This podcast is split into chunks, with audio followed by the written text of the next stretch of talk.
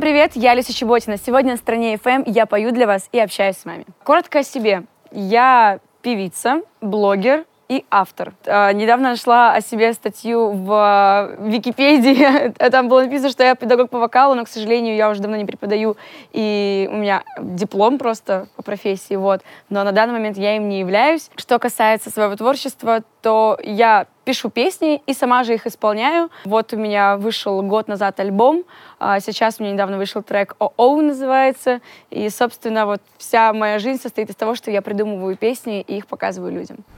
Насчет того, что как я стала писать музыку. Я переехала в Москву в 8 лет, и так получилось, что мама задала мне вопрос, если я хочу быть певицей, то, наверное, бы надо пойти в музыкальную школу, чтобы иметь музыкальное образование. Я думала, что я пойду на эстрадное пение, а места были свободны только в хоре или на фортепиано. Я очень хотела на фортепиано, в хор ни при каких условиях я не хотела.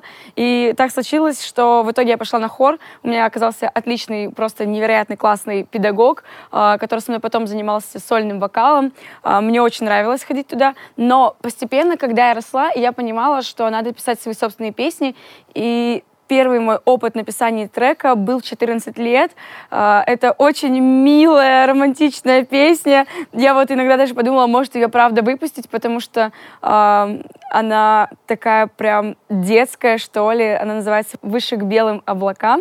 Вот, у нее очень мелодическая музыка, я могу так э, напеть чуть-чуть. Выше к белым облакам, в твоей руке моя рука, надо будем навсегда. Я даже слова уже не помню. вот, это было так давно, и я вот подумываю, может быть, все-таки ее а, выложить. Это вот моя первая песня, которую я написала в 14 лет, и, собственно, с того времени я набиваю руку и набираюсь опыта в написании музыки. А, как происходит написание музыки в данный момент? А, бывает такое, что я общаюсь с друзьями, и мне рассказывают какую-то прикольную историю, и я решаю ее переложить на музыку, и выворачиваю это все в стихи, приезжаю э, к саунд-продюсеру, и, собственно, показываю, и он уже дальше делает бит, а я подбираю мелодию и, собственно, и пишу, дописываю какие-то слова. Иногда бывает такое, что со мной что-то происходит, и мне не терпится это переложить на слова, они просто сами идут, и даже не надо и долго и мучиться, оно все идет просто как по маслу, когда пишу про себя. А, что касается бывает вдохновение навеет, бывает такое, что я где-то иду, гуляю в машине, и просто придет одна фраза, и меня осеняет, и я начинаю дальше писать на эту фразу продолжение текста, и придумывается автоматически сама мелодия по себе. Бывает другое, бывает такое, что придуман прикольный мотив, и тебе он кажется довольно-таки интересным и запоминающимся, и ты уже на него придумываешь слова. Вот. А бывает и такое даже, что мама приходит и говорит мне, типа, вот есть такой панч прикольный, как тебе? Я говорю, блин, классно. Вот, на самом деле, вот у меня есть трек Soulmate, и вдохновил меня на этот трек, э, вдохновила моя мама. Она пришла и сказала, что есть классная строчка, скроет меня свои сторис. И я такая, блин, класс, сейчас я напишу. Я вот сидела и написала припев, и потом уже начала писать куплеты, и вот так вот родилась песня Soulmate. В общем, и как-то вот оно все просто отовсюду потихоньку, по ниточке, нет такого стабильного какого-то макета написания песни, что ты вот сидишь на студии, э, тебе показывают бит, и ты начинаешь писать песню. Вот такого нет. Это как-то вот приходит просто само. Я бы хотела сказать, что в 5-8 лет я слушала Майкла Джексона, Уитни Хьюстон, Битлз, и, в принципе, воспитывалась на всех классиках, но я слушала Верку Сердючку и Глюкозу, вот, и я помню, у меня был э, в Петропавловске, Камчатском, когда мы еще там жили, у меня был пейджер, я просто помню то сообщение, которое мама мне прислала на этот пейджер, написала, что я купила два билета на глюкозу, или три, я точно не помню. И я просто помню свое это ощущение, когда «Ого, вот это да, господи, я ее увижу, ее настоящую, а не вот это вот все в мультиках». Вот, и для меня это было просто дикое счастье. Я помню, что стояла глюкоза на сцене, и я стояла около сцены, внизу подбежала в первый ряд, как обычно дети все сбегаются. Вот, я стала с блокнотиком, такая, распишитесь, распишитесь. Но она меня не видела, она была занята, пела, и теперь я понимаю, насколько это тяжело одновременно выступать и уделять еще внимание параллельно поклонникам. И я вообще не понимаю, как можно было додуматься подойти с блокнотом, человек работает на сцене, как можно было додуматься и просить дать автограф. В общем, я, видимо, поступала так, как я видела в фильмах в детстве, и как они там, знаете, вот истории про популярных звезд, и там вот это все вот так вот утрированно показано, и вот мне кажется, что я вот просто попала в этот раш, в этот фильм, и, собственно, еще параллельно я росла на музыке Филиппа Киркорова. Вот, мне кажется, это единственное, что у меня было достаточно похожее на классику из того, что я слушала.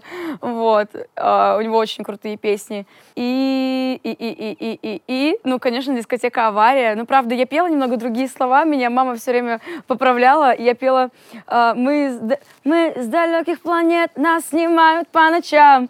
Uh, это так забавно, потому что там было «Нас сниманит по ночам», и мама все время смеялась, что мне было там пять лет, и я «Мы с далеких планет, нас снимали по ночам!» Вот. Так что вот такая вот у меня была музыкальная история в детстве. И, конечно же, в караоке на набережной в Ялте я пела э, любимую угонщицу Ирины Аллегровой и «Черный кот». Жил да был черный кот за углом. Вот, собственно, вот весь мой был плейлист на это время. А дальше на мой музыкальный вкус а, влияло общество, и он изменялся по мере того, в какое общество я попадала. В школе, например, в начальных классах, там, в средних классах я слушала то, что слушала в плеере моя сестра. Вот. А, потому что она закачивала как-то себе там музыку из интернета или откуда, я не знаю. И там были такие композиции, как а, «Миллионы долларов США», потом там Snoop Dogg у нее играл. Я тогда слушала такой типа гэнгстер-рэп, который был моден у моей сестры в классе. А, я брала у нее потихо телефон. Вот. Конечно же, треки с Евровидения тогда были актуальны, все слушали постоянно, кто там на Евровидении, когда выступает, все страны. И вот этот сборник, этот вот популярный. Затем, когда я уже подросла, я стала учиться на соул-фанк, потому что я поступила в детскую школу, а, пришла на обучение, и там, в принципе, такой музыки детей и учили. Вот. Параллельно слушала Кристину Агилеру, Уитни Хьюстон. Здесь я уже могу сказать, что я уже шарила немного. Мне было лет 12 или 13. И дальше это уже был Бурно Марс, это уже потом пошла Адель, это уже пошла западная поп-эстрада. И, собственно, я уже, когда появился у меня интернет, начала, уже тогда я училась в эстрадно-джазовом, тогда я уже сама находила там Алису, Алису Кис, потом Алиша Кис. Извините, пожалуйста, если я неправильно говорю, я немножко периферия. Ладно, шучу. Вот. А, Алиша Кис, потом uh, Destiny's Child, uh, другие разные классные западные группы. Ну и параллельно русской музыки я слушала Полину Гагарину, Ирину Дубцову. Вот, как сейчас помню, я к нему поднимусь в небо. Это прям было мое любимое. И вот так вот по чуть-чуть то, что вот слушали, в принципе, все в России, я это тоже иногда как э, велась на масс-маркет. Вот, велась на популярные треки, и тоже их, конечно же, себе закачивала.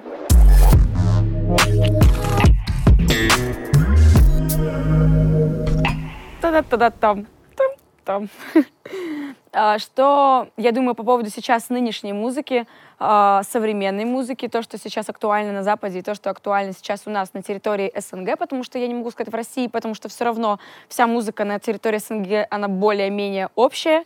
На мой взгляд, а, есть как и супер круто, как в России, так и на Западе. А есть и такое на Западе, и ты думаешь, о, я думал, такое состояние сделать только у нас. То есть бывает на самом деле все по-разному, но я скажу, что русская музыка очень часто дает мне шанс на то, что мы реанимируемся и догоняем Запад. Вот, очень часто выходят какие-то треки классных групп андеграундных, нишевых, Uh, очень часто я слышу какие-то попсовые истории, которые взяты, конечно же, вдохновили Западом, но они все равно классно выглядят. И я могу сказать, что на мой взгляд, музыка только усовершенствуется. Вот, несмотря на то, что классика, там, ECDC, там, Kiss, Deepish Mode, какие-то такие прям классические исторические вещи, они все равно являются актуальными, но при этом э, какой-то присутствует в нашей всей эстраде апгрейд, что ли. Мне кажется, может быть, потому что мне не нравится то, что было раньше.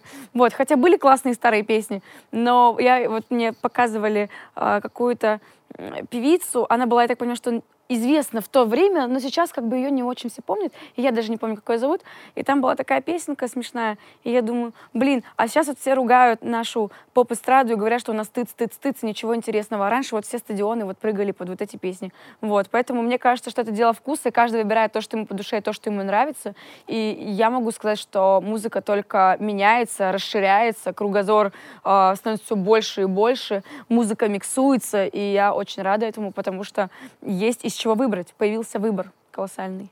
А, что касается треков, которые занимают первые пози позиции на Западе и в России, на территории СНГ, а, в чартах, получается, цифровых, да, мы имеем в виду, я могу сказать, что не всегда то, что в топе на первой десятке или двадцатке, даже 50, там, даже топ-200, не всегда это то, что западает на много лет. Очень часто я захожу на западный топ, и я не понимаю, как люди это слушают, а песни, которые нравятся всему миру, и весь мир их слушает, они там на каком-то там очень далеком э, там 150 месте. Вот, поэтому топ ни в коем случае не влияет для меня лично. Э, то, что актуально, то, что нравится, я слушаю и выбираю то, что мне по душе. Бывает такое, что супер трек на первом месте, бывает такое, что ты смотришь и такой, да как так-то? Вот. Поэтому я к этому супер лояльно отношусь. И, на мой взгляд, ну, окей, сегодня это первое место, завтра другое первое место. Мир, он как круговорот, все циклично, все меняется, и каждому найдется место под солнцем. Эм, на территории СНГ, по-моему, как мне кажется, лидирует жанр э, поп-рок. Потому что я вижу, что все чаще возвращаются старые э, такие отголоски идут ранеток, где-то идет Земфира, где-то Диана Арбенина, «Ночные снайперы», а, где-то вот именно старый такой культовый рок а, России. Вот. И мне кажется, что на данный момент слушатель хочет услышать почему-то это. Вот. Но, как я уже сказала, что все идет как круговорот, все очень циклично, это тоже уйдет, и появится что-то новое. Вот. Но на данный момент пока вот картина такая. Я смотрю, что очень много артистов э, вот, под гитарку, такой э, текст незамысловатый, где-то идет как у ранеток, где-то идут очень клевые мелодические ходы, как у Земфиры, где-то даже ходы один в один. И я такая, о, какая прелесть! А что, так можно было? Вот. Так что, в принципе, все оно меняется, преображается, где-то местами э, выглядит как вдохновение, где-то местами выглядит вообще по-новому. Вот, поэтому вот сейчас вот мне кажется, что такая вот пошла эпоха. Вот мне больше формулировка понравилась, как я отношусь к мату в песнях для детей. А, к мату я отношусь нейтрально, для детей плохо. А, если у вас у ребенка есть телефон, доступ в интернет, мне кажется, по возможности надо это все ограничивать. Но так как сейчас это очень сделать тяжело, и в YouTube может зайти кто угодно, и YouTube не запрашивает перед просмотром ролика 18+, и если вам 18. На мой взгляд, что, конечно же, лучше этим как-то ограничиваться, не делать этого too much, потому что сейчас стало этого очень много, но я как взрослый человек, я отношусь к этому очень спокойно. Ну, сматерились где-то в треке, возможно, по-другому выразиться вообще никак нельзя было. Бывает такое, что вот в матерном бывает слове какая-то магия, просто вот только так и никак больше. Вот нельзя сказать, чтобы описать какую-то ситуацию. Но для детей, конечно же, это плохо. Вот. Потому что я, когда слушала в школьные годы, например, рок-группы как «Король и Шут», я все равно не помню там, честно говоря, мата. Я помню просто, что они были такой прям ракешник. Очень странный был текст, не понимаю, почему я слушала, я его не понимала, но мата там не было. И, конечно же, если бы сейчас у меня были дети, я бы не очень хотела, чтобы они слушали песни с матами. Поэтому мне кажется, что надо на самом деле как-то задаться этим вопросом, либо самим фильтровать, либо как-то вот детям объяснять, что то, что там мат, это не делает это адекватным. Вот. Не делает это допустимым, что если и он спел э, на матерном сленге трек, ты не можешь пойти и также выражаться на людях в обществе, что это некрасиво, это неправильно. Мне кажется, тут должна быть проработка, наверное, самих родителей, потому что иногда бывает такое, извне приходит такая информация, что родитель просто бывает, что не в состоянии фильтровать, какой поток информации плохой идет к их детям.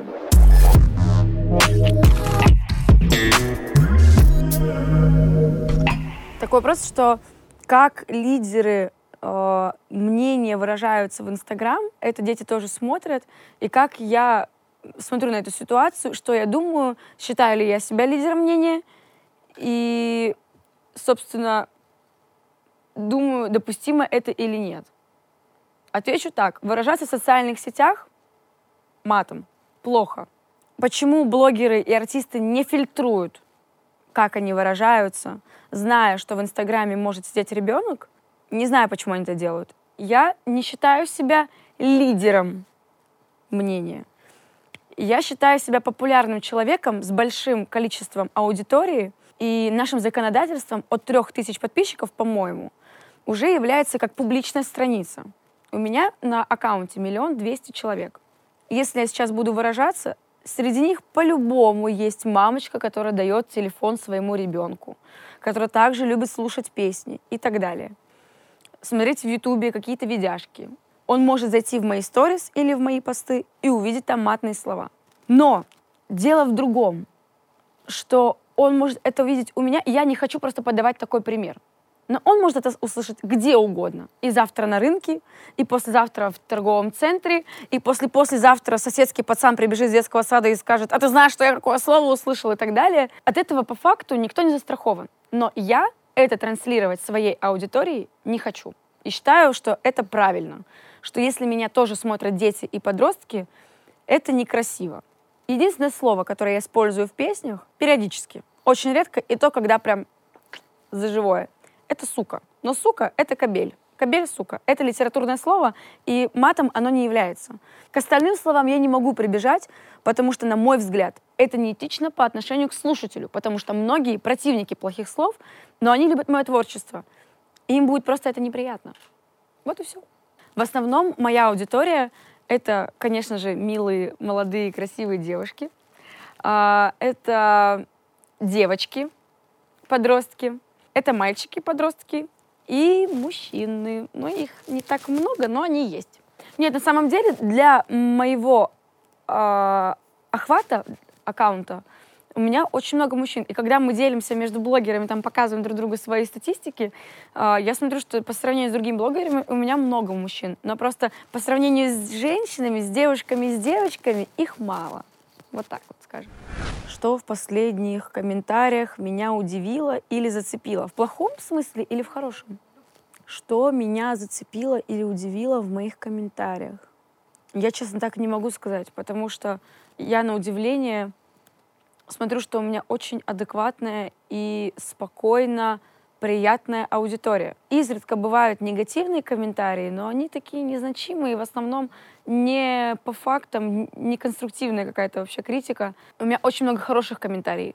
Я каждый раз захожу под свои посты, и я понимаю, насколько у меня добрый слушатель. Они так меня постоянно поддерживают, так постоянно, прям, знаешь, не серии клево или круто, они прям говорят, спасибо большое, такой классный голос, такое творчество, мне так нравятся слова, так нравится эта фраза. И вот, наверное, меня зацепил не один-два комментария, а меня цепляет то, что у нас есть люди, которые верят, в добро, которые хотят расти, развиваться, которые готовы слушать разную музыку и которые поддерживают постороннего, по факту постороннего человека в каких-то преображениях, в каких-то начинаниях, в каких-то творческих экспериментах. И для меня это очень важно, и, наверное, вот это меня зацепило. То, что я читаю комментарии и понимаю, что очень много хороших людей, которые, знаешь, без зависти, без э, какого-то вот этого типа скептизма, без э, стервозности. Кто-то пишет, что берут с меня пример. Для меня это так приятно. И я вот просто вспоминаю себя в детстве, в подростковом возрасте.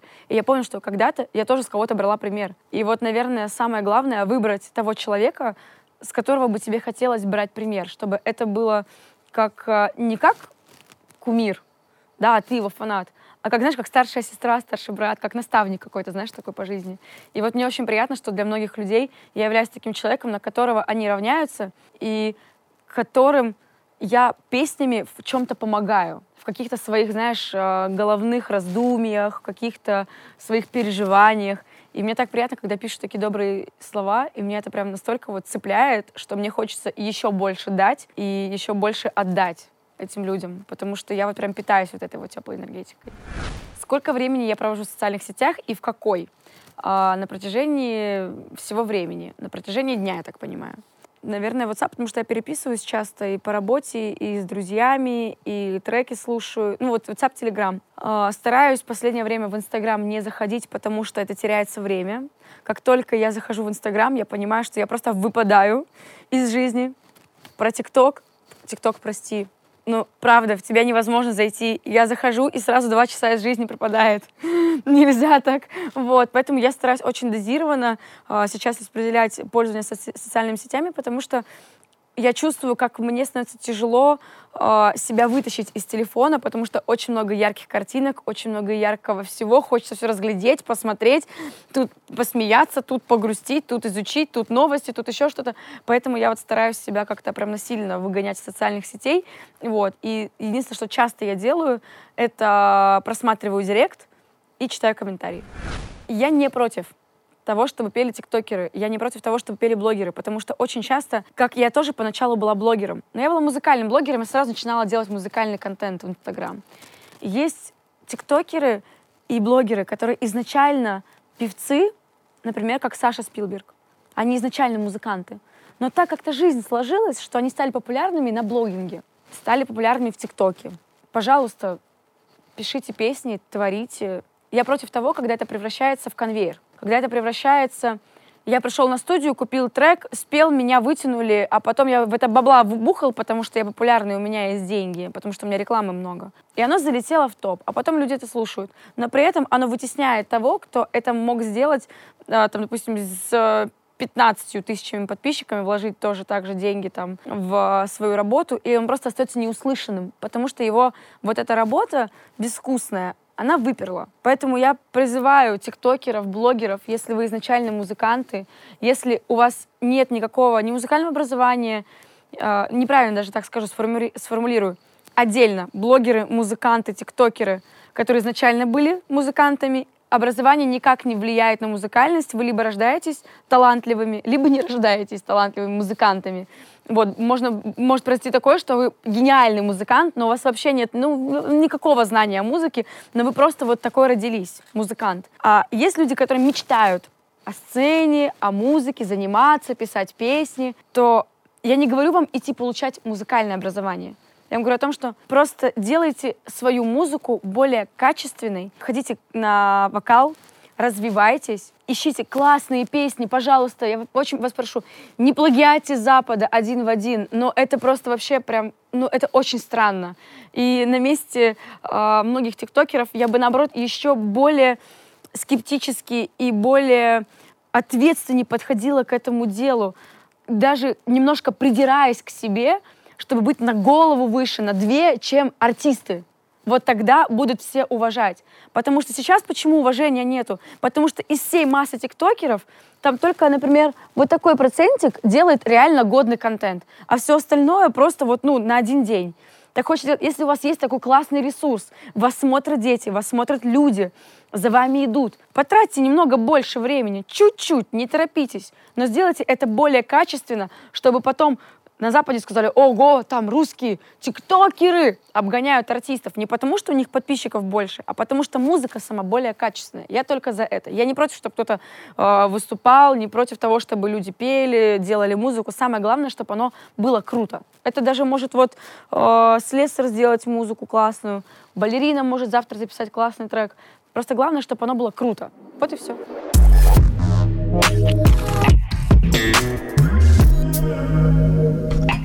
Самое главное испытание на пути артиста. При резком взлете не задрать нос вверх и не отвернуться от близких. Потому что очень часто бывает такое, что когда человек взлетает, э, он думает, что так будет всегда. И ему кажется, что... М- почему я все время говорю, что я хочу медленно, но уверенно? Потому что когда идет резкий взлет, ты не понимаешь, что это завтра закончится. Потому что чем резче ты взлетел, тем ниже ты упал. Это очень часто такое происходит. И поэтому в тот момент, когда тебе удача развернулась лицом и говорит, давай обниматься, Ты должен ее так обнять и просто сказать всем своим друзьям, близким, давайте, давайте вместе налетаем, налетаем, обнимаем ее, обнимаем, и не отпускать. А очень часто я заметила, это огромная ошибка. И опять же, как я сказала до, все циклично. Это происходило всегда. Всегда все артисты, когда резко взлетали, они думали, что они могут быть, тогда еще во времена продюсеров, что они могут быть без продюсера, что продюсер им не нужен. А сейчас уже, конечно же, время поменялось, у нас э, все в цифре, и поэтому уже можно обойтись без продюсера, потому что, в принципе, уже алгоритм более-менее понятен. А вот э, сейчас, например, бывает такое, что человек-артист резко взлетел, у него были друзья, там была любимая девушка, там, я не знаю, э, были какие-то классные приятели, коллеги. А он был там, знаешь, из серии, там, жил в коммуналке, там, пять человек их жило на матрасах, на полу все спали. И тут он наконец-то становится суперзвездой. И он просто берет от со всех отворачивается и говорит, типа, мол, пока я теперь классный, и у меня теперь все в жизни будет круто. А послезавтра его ждет провал, потому что он стал на самом деле большим артистом благодаря этим людям, которые были рядом, поддерживали его, верили в него. Этот человек или девушка, там, я не знаю, да, в зависимости от ситуации, они потом приходят, как, как правило, так, ну, я был неправ, вот, может, там это, ну, помиримся. Поэтому я всегда стараюсь, как бы вот высоко не взлетал человек, и как бы я не развивалась, как бы я не росла, я все время стараюсь думать и вести себя так, как будто я на самом начале пути. И что потом, когда говорили, как ты добилась всего этого, я хочу говорить, а чего этого? Чтобы всегда быть наравне со всеми. Тогда, мне кажется, это заставляет э, больше быть душевней, что ли, со всеми, с друг другом. Потому что когда ты ставишь себя выше других, между вами автоматически вырастает стена. И тогда уже общения и коннекта никакого нету. Верю ли я в дружбу, есть ли у меня лучшие друзья? И в этом мире есть ли вообще они? Я сейчас могу сказать, что да, у меня есть друзья. У меня есть друзья лучшие. Это моя мама и моя сестра. Все остальные кто-то близкий друг, очень. Тоже как приближенный, как родственник. Например, кого я очень люблю и обожаю, но таких просто даже вот на одной руке у меня еще свободные пальцы останутся. Вот. К сожалению, друзей хороших мало. Это не потому, что шоу-бизнес, нет. Это дело не в, вообще никак не в медиапространстве.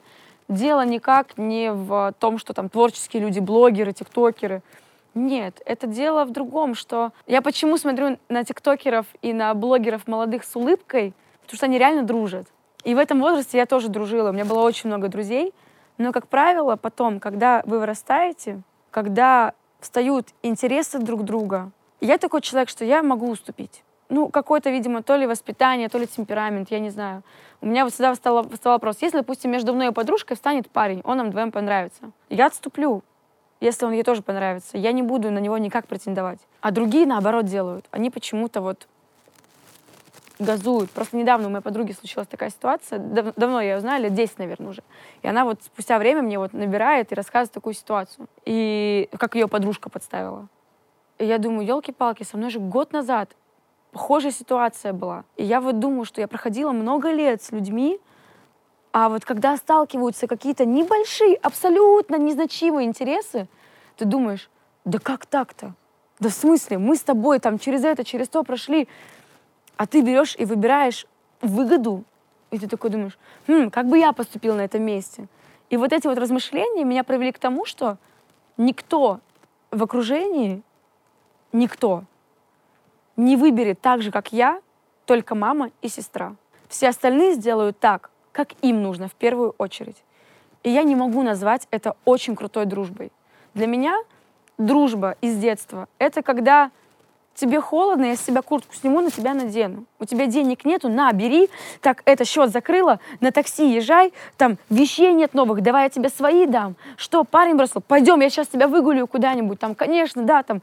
Для меня дружба — это когда вы и в счастье, и в горе вместе очень многие мои друзья не прошли счастье. В горе, да, все были рядом. Да, Лисек, не переживай, все будет нормально, все будет четко. Мы там сейчас всех там все.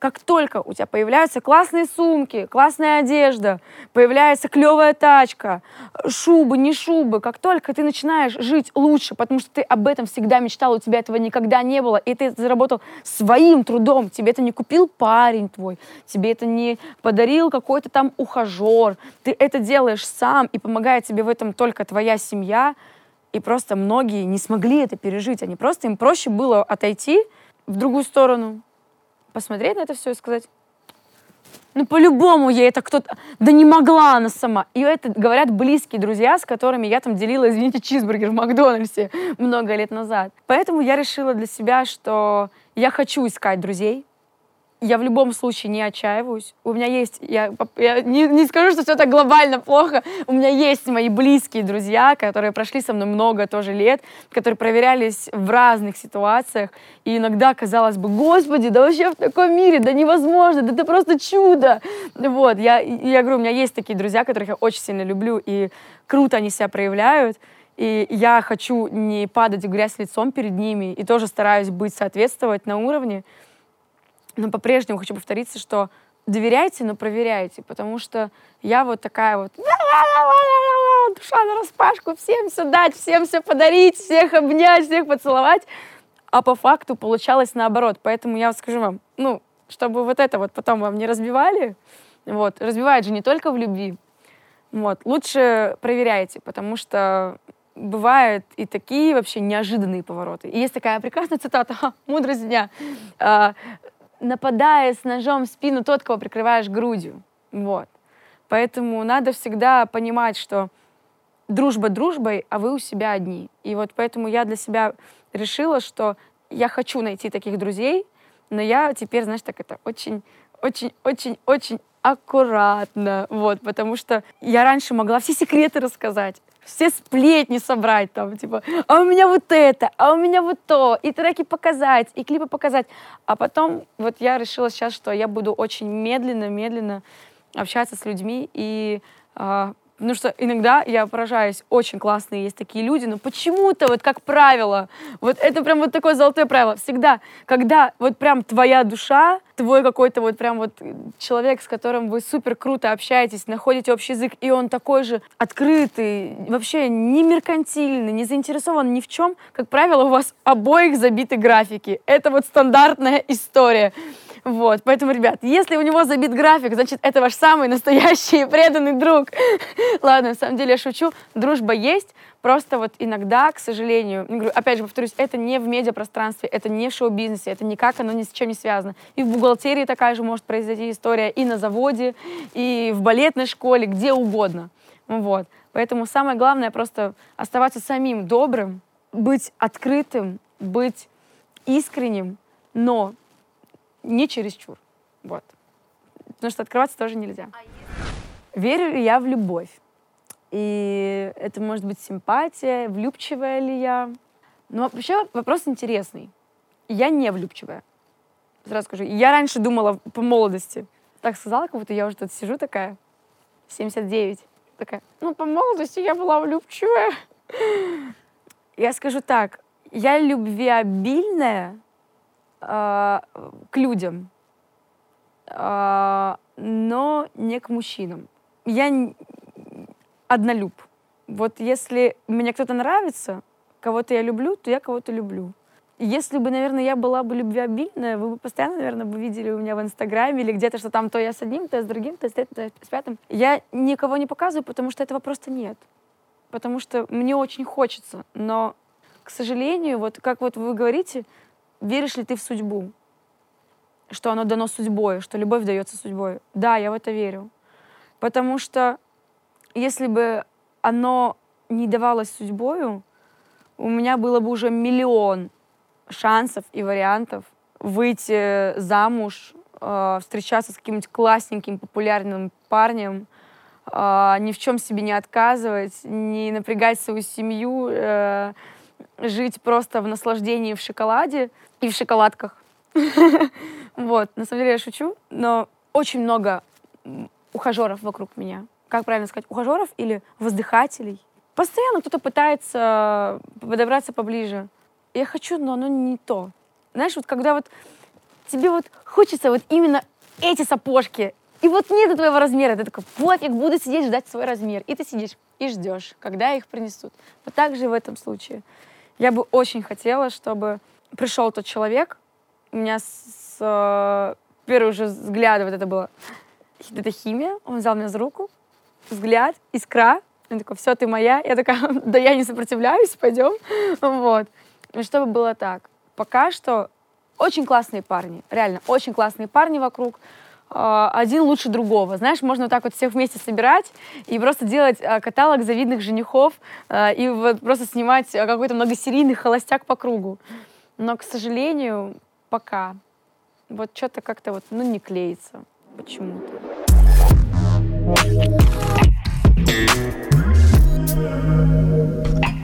Ой, очень хорошо отношусь к деньгам. Я очень их люблю, у нас с ними взаимная любовь. Ну, вернее, как, я, на самом деле, нет, не взаимно. Я их очень люблю, но расстаюсь с ними очень быстро. Вот. Я не умею копить, я не умею э, тратить. Вот я говорю, если бы не моя мама, я бы сейчас просто бомжевала бы. Потому что у меня вообще, знаешь, из серии накопить, это прям вообще, ну не про меня. Вот прям вот из серии прям вот, вот, вот, вот вообще. Вот даже если, вот сказать, все, я хочу себе там что-то купить. Все, я хочу себе это купить, я об этом мечтаю, надо копить. Потом, знаешь, как это будет? Ну ладно, ну пока еще это не скоро, ну пока скопится, но сейчас вот эта кофточка прикольная, тут распродажа, туфельки классные, еще что-то. Вот мне прям тяжело, и я транжира. Мама сказала, что она тоже была такая по молодости, а потом у нее это ушло. Поэтому я жду, когда настанет этот момент, когда мне не захочется шопиться, я не представляю, когда этот момент настанет. Когда мне не захочется покупать новых шмоток, когда мне... Нет, на самом деле, я не могу сказать, что я прям такая, знаешь, шопоголик. Но вот обновиться я прям люблю. Вот не знаю, вот у меня какое-то такое, знаешь, с детства ощущение, что когда ты в новом, ты себя ощущаешь по-другому. И вот мне нравится это состояние, когда я в новом. И вот, наверное, поэтому у меня желание скупить все магазины одежды, все магазины сумочек и каждый день носить с, новым. Я говорю, если бы у меня муж был бы владельцем какого-нибудь магазина одежды, ну, просто одного, просто одного маленького, ну, какого-нибудь просто, даже спортивных костюмов, все, он бы ничего бы не продал, потому что это все бы носила бы я. Вот, поэтому мужчины, у которых есть э, магазины с одеждой, не пишите мне. Нет, не пишите мне, я же вас разорю. Вот. Но у меня потихоньку это уходит. Ты знаешь, у меня раньше была такая тема, что когда мы начали хорошо зарабатывать с семьей, у меня прям было желание вот пойти и все купить. Я покупала то, что надо и не надо. И очень часто у меня в дома лежат какие-то вещи, которые с этикетками просто новые, и они мне не нужны. Но они просто новые лежат, потому что я их купила, потому что я посчитала, что они были как-то необходимы. Я покупала вот эти вот сливки сбитые, блин, потому что мне казалось, что это капец, как круто, надо их срочно купить, это очень нужно. И вот сейчас потихоньку от этого отхожу, мне кажется, еще годик, и я точно научусь копить. Я почему так вообще легко с деньгами-то расстаюсь? Потому что я не из серии не желаю быть богатой, что ли. Я не знаю, как это объяснить. У меня нет нужды в самолетах, у меня нет нужды в яхтах, в дорогущих отелях, у меня нет нужды в классных спорткарах. Нет, если бы оно у меня было, конечно же, мне бы оно нравилось.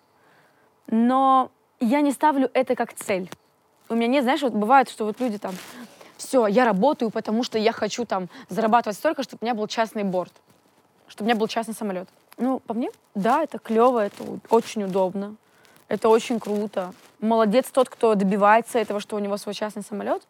И я надеюсь, что я также добьюсь и смогу себе многое что позволить. Но есть какие-то вещи, которые для меня дороже, чем это богатство. Я стала замечать, что чем больше мы стали зарабатывать, тем меньше мы кайфуем от мелочей. И я стараюсь отказываться от чего-то, чтобы кайфовать от того, что имею. Раньше, раньше, каждый выезд на море, на плацкарте и на полотенечке, на гальке был чем-то захватывающим. Аж фух, мороз по коже. Классно, мы едем отдыхать у нас тут сейчас вот будет вот там карусели, вот тут набережная, вот сейчас мы вот тут, я вот платье купила, ты ждешь, когда ты наденешь это платье, э, когда мама разрешит, когда мы пойдем в ресторан, чтобы вот ты надела это красивое платье. А сейчас этих платьев вагон. Поездки в любые точки мира, куда только захочешь. Дубай, Бали, там какие-то там Таиланд, вот в Америку там хочу, еще что-то. Но ты понимаешь, что ты в условиях в тысячу раз лучше, чем ты был когда-то, и ты не кайфуешь так от того, как было тогда.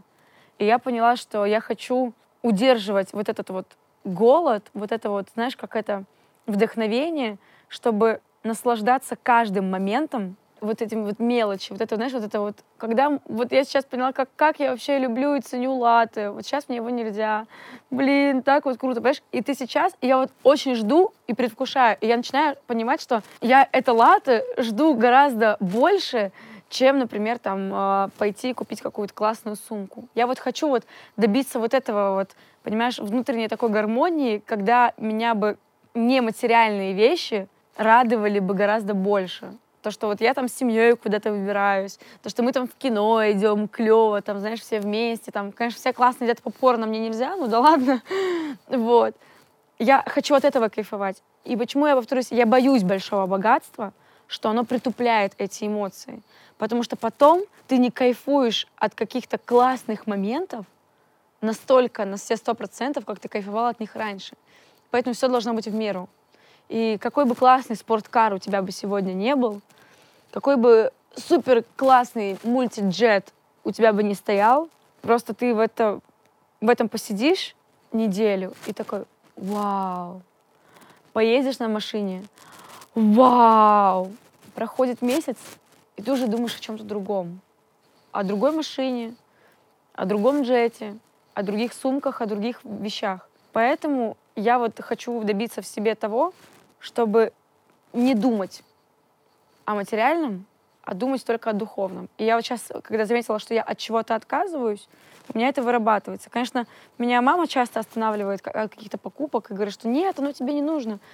Бывают такие покупки, которые я прям обдумываю и понимаю, что я их покупаю, и мне они доставляют удовольствие. Но избавляю себя от этих покупок, лишь бы купить. Вот. Вот сейчас я вот работаю над этим. Что я думаю про тюнинг и как молодые девочки прибегают к этим услугам. И что я вообще об этом думаю? Плохо. Очень, очень плохо. Я себя ругаю за то, что я пошла сделала зубы. Но у меня была врачебная нужда в этом. Потому что мои были не очень. И если бы я не сделала так, я бы осталась бы вообще, возможно, без, без зубов. Единственное, что меня в этом факторе раздражает, то, что сделали не то, как я хотела и мне оно не нравится, и мне оно не идет. И я сейчас трачу вот эти два года, как мне их сделали, на поиски того, кто мне это уберет и кто эту проблему решит. Я уже более-менее нашла, кто сейчас это сделает. И я хочу натуральные, красивые, ровные, обычные, не белые зубы. Просто вот натуральность. Как я отношусь к нарощенным ногтям, ресницам, нарощенным волосам? Девчонки, as you wish. Что вы хотите, делайте. Хоть Рапунцель до колена, хоть до пола, ногти хоть вот такие вот длинные, ресницы вот, вот, пожалуйста, все, что вы хотите. Но я призываю, пожалуйста, не портите то, что дала вам природа. Ни в коем случае, никогда в жизни. И опять же, я говорю, вот никогда, никогда. Но на данный момент, я говорю, я никогда не сделаю губы. Я никогда не пойду себе делать нос, если мне это будет необходимо, Бывают такие ситуации, там вижу, там девчонки делают себе операции, там сломали нос когда-то, перегородка там не дышит. Они не, не изменяют нос э, визуально, они изменяют дефект и, может быть, где-то делают какую-то коррекцию. Вот такие операции, пожалуйста, вот прям делайте.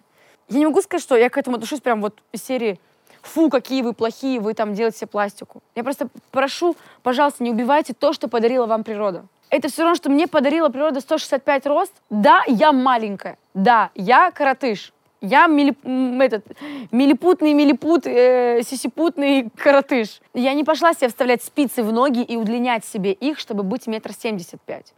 Ну такая я по природе.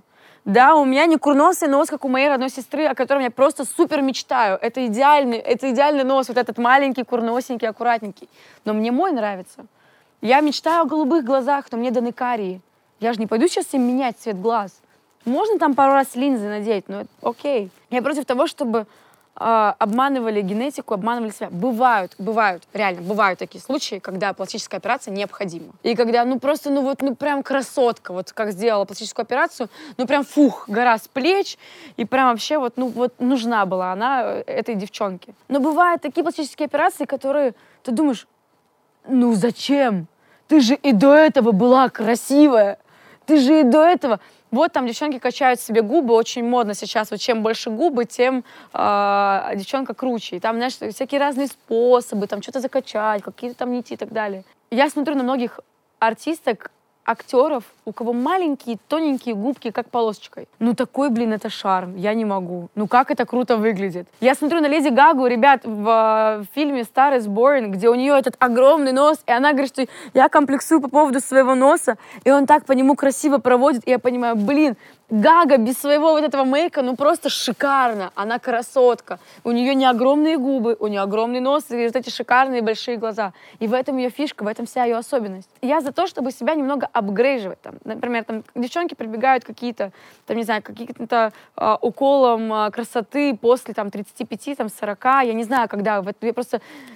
Я знаю, что такие делают, но вот после какого вам возраста это делают? Ну, там 40 лет, наверное, я не знаю, 45. Но когда это делают в 23, я говорю, вы чё? Это же плохо! Это же прям плохо! Не надо это делать! Вы же ускоряете свое старение! Вот что в моем рассаде моей косметички. Мицеллярная вода и детский крем. Все. Накрасилась, отработала съемку, сняла детский крем. Все. Нашему организму пока что ничего не надо пейте чай на травках, водичка, спортзал, правильное питание.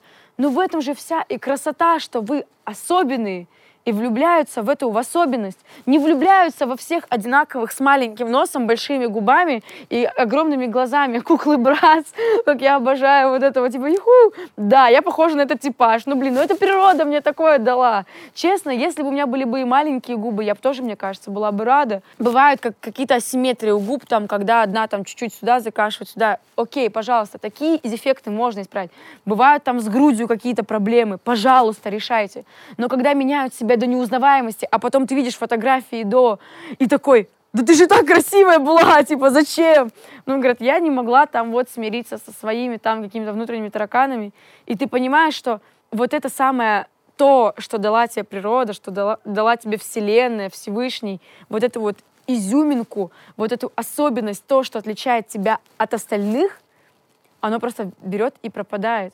Я почему безумно переживаю, когда мои подружки, знакомые что-то себе делают. Я говорю, не надо, зачем? Зачем ты это делаешь? Блин, почему ты мне раньше не сказала? Я тебе сказала не делать. Зачем? Ну, блин, ну ты же ты была, ты была и так красивая. Вот. И мне хочется призвать прям девчонок, ну не портите вы себя. Мы же, в этом же вся и прелесть, что не все пальцы одинаковые, не все капли воды одинаковые. Ну, не все должно быть одно и то же. Я понимаю, что вы равняетесь на каких-то там эталонов красоты женщин, там, как Анджелина Джоли, Меган Фокс и прочие другие. Не, не равняйтесь на то, что, в принципе, нравится мужчинам. Но есть и другие девчонки, от которых мужчины без ума. Мэрилин Монро, она не была с маленьким носом и огромными губами. Есть куча других эталонов, которые не похожи на эти внешние стандарты. Поэтому я против пластических изменений, когда оно по тупости, по каким-то комплексам. Я за пластику, когда она необходима. Ну вот бывает такое, что ну вот ну правда, ну нужна она. Ну скулы там надо сделать, там не знаю, сломано там что-то, нос, перегородка сломалась, я не знаю, там э, грудь бывает, ну вот просто, ну от рождения пацан. Блин, ну прям вот пацан и все, ну вот ничего ты с этим не сделаешь. Хочешь, сделай. Но менять капитально себя и ложиться под нож, чтобы кому-то понравиться, прежде всего вы должны знать, что вы такая одна, вы неповторима. Вот скорее, если вы сделаете себе пластику, таких, как вы, будет очень много. Но ту, какую вас сотворила природа, вы такая одна. И поэтому я против того, чтобы меняться под кого-то. Я за то, чтобы быть самим собой.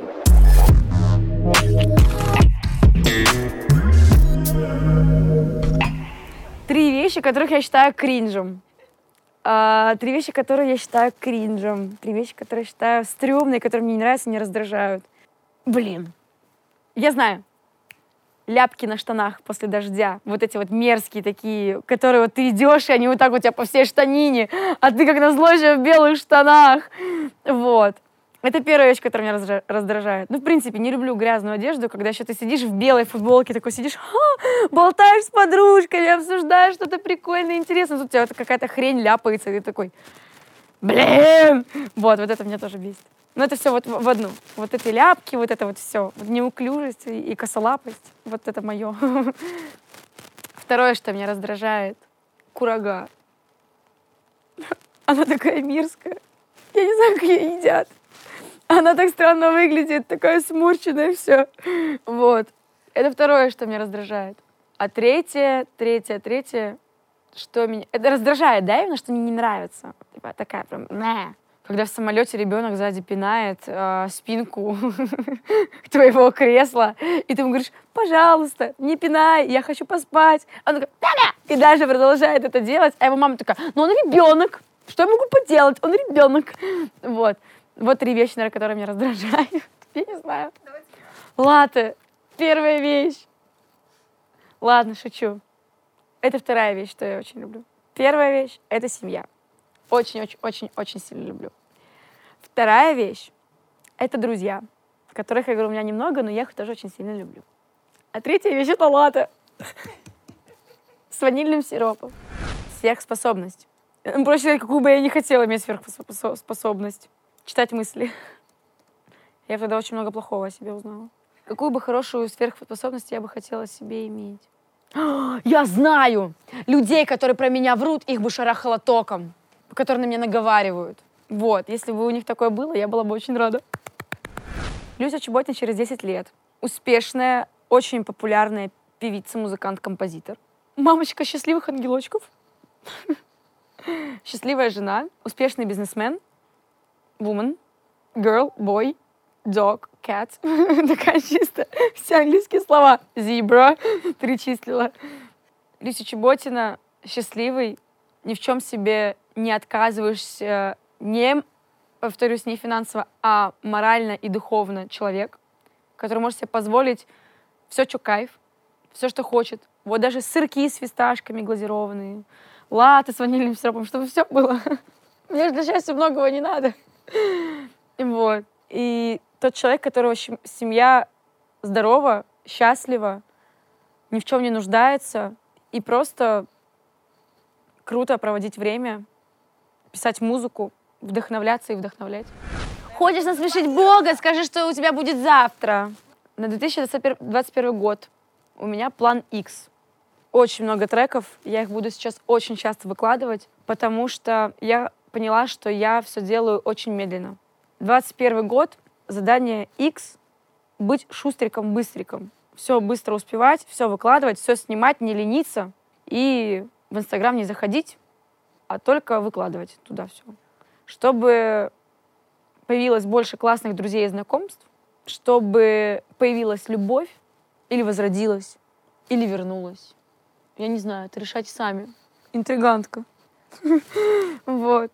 Или и также, и также, чтобы наконец-таки в 2021 году появились концерты, и я поехала в долгожданный тур. Надеюсь. Продолжи фразу. Самое главное в жизни — это родные. Да, самое важное. А пожелать я вам хочу в себя верить, не сдаваться. Если что-то очень нравится, брать это от жизни. Если что-то очень не нравится, выкидывать из своей жизни. Окружать себя только самыми хорошими, преданными и добрыми людьми.